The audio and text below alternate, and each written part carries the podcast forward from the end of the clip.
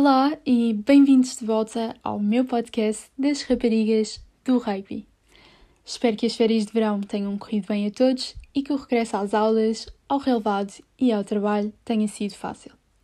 Apesar disso, continuo a achar que é verão, com o calor todo que se continua a sentir e estando nós quase no mês de novembro. Não sei se isto é um sentimento geral, se sou só eu, mas, bem, passando ao episódio de hoje, queria-vos falar de várias coisas. Primeiro que tudo, a nova época de rugby feminino deu início no dia 16 de outubro com a primeira jornada do Campeonato Nacional Feminino. A transição para a normalidade em tempos de pandemia não tem sido fácil e acredito que se tenha feito sentir nas atletas que tiveram de estar em confinamento diversas vezes e criar novas rotinas. Gostava por isso de partilhar convosco uma mensagem enviada por Alice Silva, atleta do Clube Rugby São Miguel, explicando como foi este processo. Passo então a citar. Voltar aos treinos depois de estar em confinamento foi difícil, principalmente por causa da falta de rotinas e da perda de forma física. A intensidade dos treinos online não era comparável à dos treinos de campo e por isso sentia-me super destreinada e em baixa forma. Agradeço este contributo, aproveito também para explicar que eu própria tomei a decisão de voltar a jogar e, como tal, também posso afirmar que entrar no ritmo foi bastante duro, muitas dores musculares e cansaço, e ainda não estou na minha melhor condição física, mas é continuar e não parar a meio. Confesso que entrar com outras raparigas que também tinham feito uma pausa do rugby me ajudou imenso psicologicamente, porque me fez sentir que não estava sozinha, mas também fisicamente porque estávamos todas na mesma situação ou seja, fora de forma. Assim, o meu maior receio era mesmo voltar aos treinos e atrapalhar toda a gente, lá está, por não estar em forma, uh, mas também não me lembrar como fazer um simples passe, o que obviamente acabou por não acontecer, em parte porque também o meu primeiro treino tivemos todas de fazer treino de bronco, mas isso já é outra história e uma que me vou rir para o resto da vida.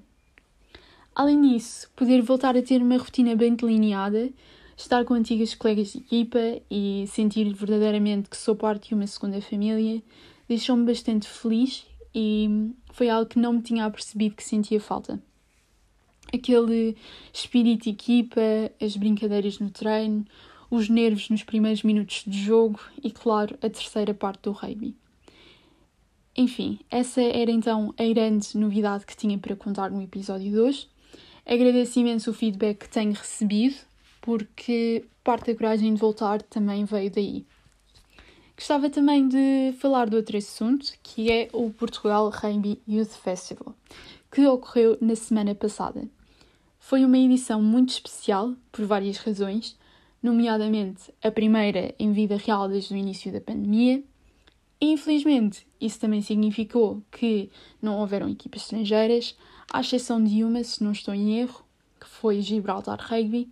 mas também fez-se história no escalão feminino de sub-19.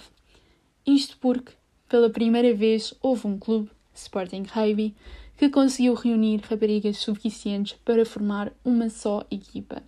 Para quem não está muito dentro do assunto, segue-se agora uma breve explicação feita por Inês Marques, atleta do Sporting e uma das treinadoras da equipa sub-19 que participou no torneio. Olá, o meu nome é Inês Marques, sou jogadora de rugby do Sporting Clube de Portugal e tive a oportunidade de acompanhar a equipa sub-19 no Youth Festival. Um, foi muito importante para nós termos conseguido apresentar uma equipa apenas do clube com, com um misto de jogadoras experientes, apesar da idade, mas com um misto de jogadoras experientes com outras jogadoras que acabaram de ingressar na modalidade e, e isso foi um momento muito importante no, no rugby em Portugal porque nunca nenhum clube anteriormente o tinha feito e, e fomos capazes de competir uh, e ter um nível elevado mesmo com, com raparigas que ingressaram agora e que têm vindo a ter um, um desenvolvimento espetacular ao longo da época e com todas as outras que também já jogavam. Foi um,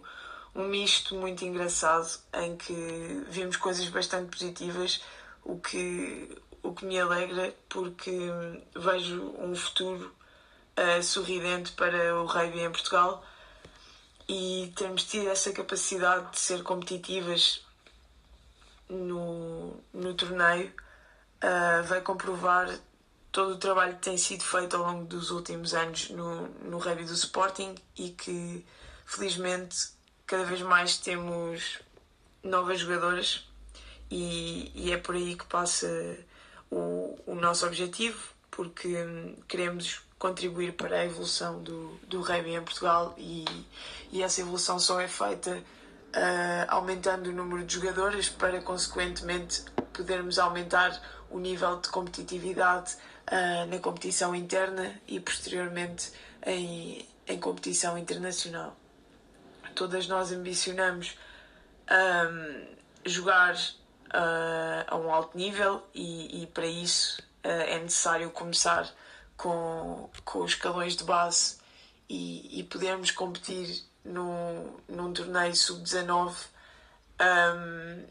é um indicador bastante positivo e, e espero que daqui para a frente uh, os clubes, todos os outros clubes e, e, novos clubes que surjam, que possam também apresentar e dar essa oportunidade às suas jogadoras, porque apenas dessa forma o, o rugby vai evoluir em Portugal e, e foi com muita alegria que,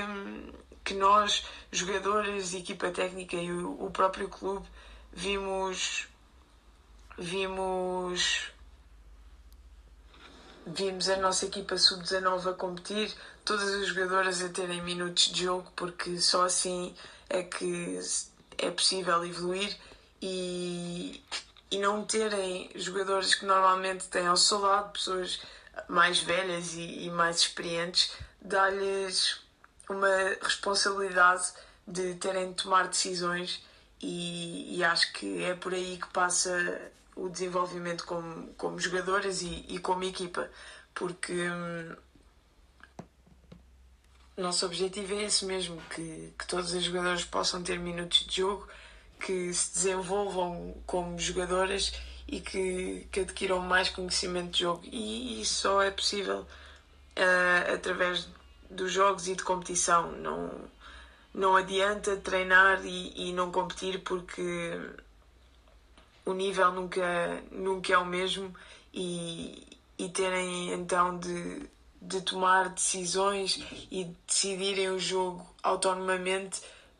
um, faz com que elas cresçam. E portanto foi bastante positivo a nossa participação e, e, e esperamos que, que haja mais competições para, para o escalão delas e, e mesmo para outros escalões possam existir, como sub-15, sub-13. Sei que o, jogador, o, número de jogadoras com essas idades é, é bastante reduzido, mas que, que essas raparigas tenham a possibilidade de competir, porque a partir do momento em que não jogam na sub-14, uh, ah,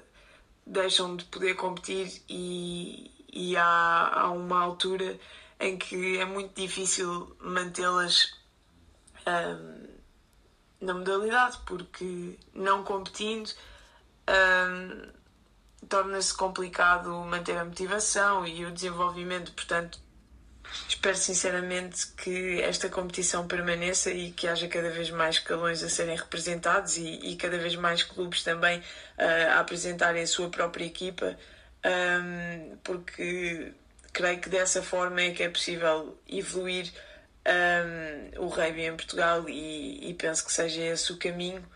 binacional mais, mais evoluído e, e sermos competitivas com, com outros países. Bem, uh, agradeço à Inês pelo seu contributo no episódio de hoje. Iremos então ficar por aqui e aproveito para anunciar que os, os episódios irão ser lançados mensalmente para ser mais fácil de conciliar com o meu novo horário. Muito obrigada e vemo-nos então no próximo episódio.